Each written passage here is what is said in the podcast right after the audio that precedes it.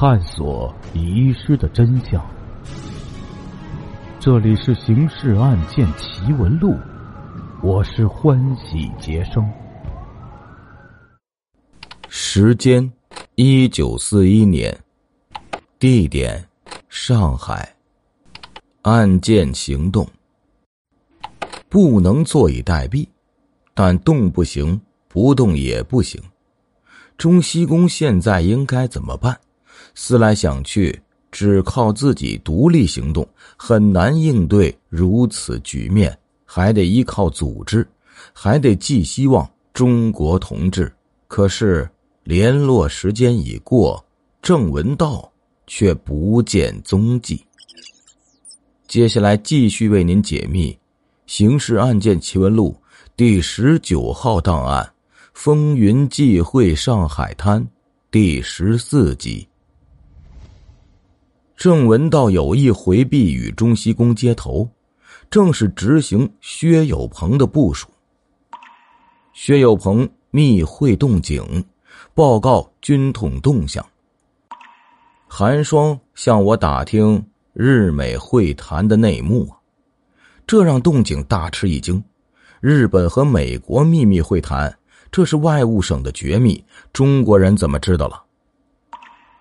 美国反对日本将战争扩大到中国东北，停止对日供应战略物资。日本积极同美密谈，目标是争取美国在中日之间保持中立，继续供应石油和废钢。这计划若是让中国公开揭露了，那美国就会退出谈判。那时，日本将不得不对美开战。是否对美开战，关乎日本的国运啊！到目前为止，日本只是欺负相对弱势的中国，没有多大风险。一旦将战火扩大到欧美，那就是列强对列强，强强相拼。想到这种前景，动静不寒而栗。但是动静并不打算就此发表个人意见。国家的战略决策，那是御前会议的使命。作为一个公务员，动静的职责只是执行，执行对美密谈，也执行对美开战。但是作为一个老牌间谍，动静绝不容忍自己在谍战中落败。这是职业操守啊！动静立即部署，禁止寒霜这样的军统特务进入日租界，切断你接触日本人的渠道，你这个美女间谍也难以施展。不战而屈人之兵，中西宫坐在家里不动，寒霜啊就不再上门纠缠了。不但寒霜不上门，郑文道也不上门。薛有朋同时部署郑文道，暂停与中西宫的联络。郑文道转而联络龙子，华南日女，两人整日在上海游荡，气煞种下。种下本来就在跟踪郑文道，中西宫在满铁调查班聘用的华人探员都是种下的怀疑对象。虽然一时抓不到你老板的把柄。那我就先从你的雇员下手，没想到这侦查居然侦查出了敌情。仲夏详细记录，记录下龙子曾经十七次挽着郑文道的肘弯，记录下郑文道三次在过马路时伸手护着龙子的后背。仲夏暗下决心，一旦两人有接吻动作，立即出手制止。不管那男子是不是共产党间谍，抓了再说。可是那郑文道却始终没有任何亵渎举止，倒是龙子看那男子的眼神充满爱意，仲夏又嫉妒又无奈。他可以任意诬陷一个华人男子，却不能轻易开罪日本的上层人物。上层人物有什么了不起？佐尔格案件。不但逮捕了贵族出身的尾崎秀实，还牵连了西园寺公一，那可是公爵世家呀。仲夏内心深恨日本的贵族上层，就是他们优柔寡断，不敢放手大打。打仗那会毁灭你们上层的既得利益，却给我们平民子弟带来立功的机会。不过，种下痛恨上层只限于男人，对于上层的女子，种下始终有一种特殊的爱好。这种爱好很难说清，其中包含诸多矛盾因素：嫉妒和羡慕，反感和喜爱。就像上海人爱吃油炸臭豆腐，闻起来臭，吃起来香一样。种下的人生目标就是吃掉龙子。阻碍种下的大敌，以前是日本男人和中西公之流，现在是华人男子郑文道。种下。倾用全部精力跟踪侦查着郑文道，这就放过了中西宫。中西宫谨言慎行，却发现身边没有尾巴。白天上街，身后没有特务跟踪；夜晚挑帘观察，屋外没有警察蹲守，焦点反而平安。这种处境类似台风眼。周边全是狂风暴雨，中心却风平浪静。这种特殊环境肯定来自组织的经营。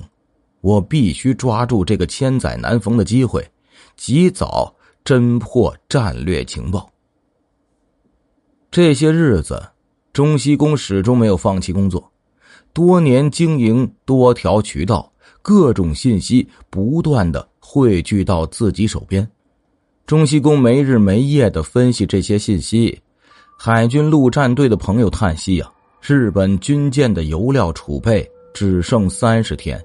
这种信息表明，日本必将南进，南进才能在东南亚抢夺石油、橡胶等战略物资。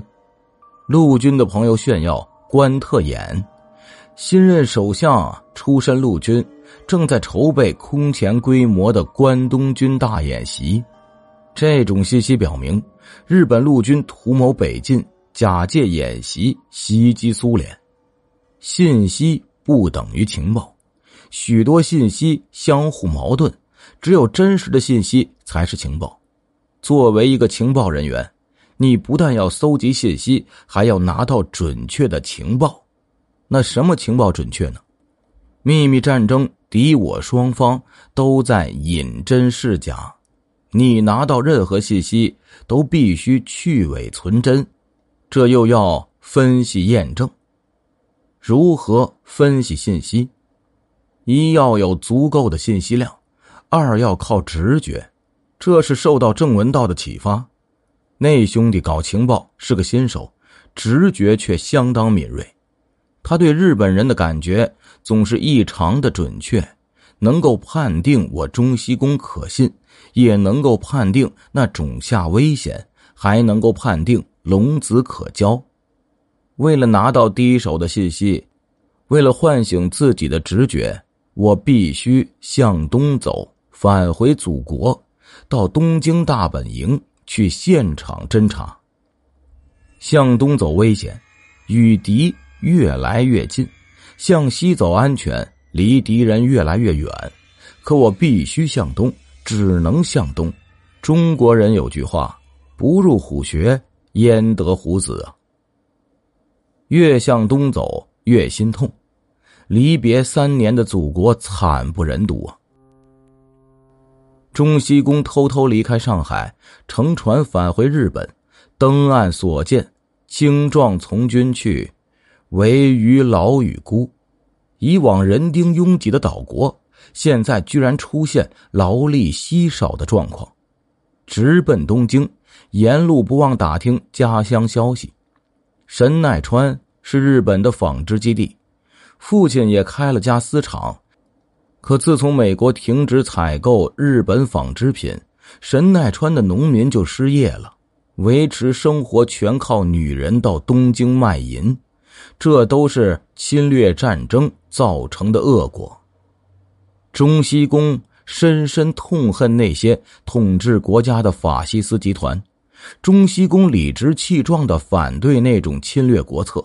卖国奴是有的，不是我中西宫，而是你东条英机呀。潜入东京，中西宫如鱼得水，毕竟是祖国，语言人文都熟悉，情报判断也很快找到感觉，日本将南进。陆军大臣和海军大臣并肩参拜一世神功，向来呢相互竞争的陆海两军从未有过这种亲密团结，这表明军方在战略决策上已经取得一致。时近冬季，国内驻军却在配发夏装，而且有短裤，这表明日军将开赴炎热的东南亚。中西宫兴奋异常啊，频频活动于军部和报社。听众朋友，我们今天的故事就讲到这里了，感谢您的支持与帮助，并且感谢您的收听。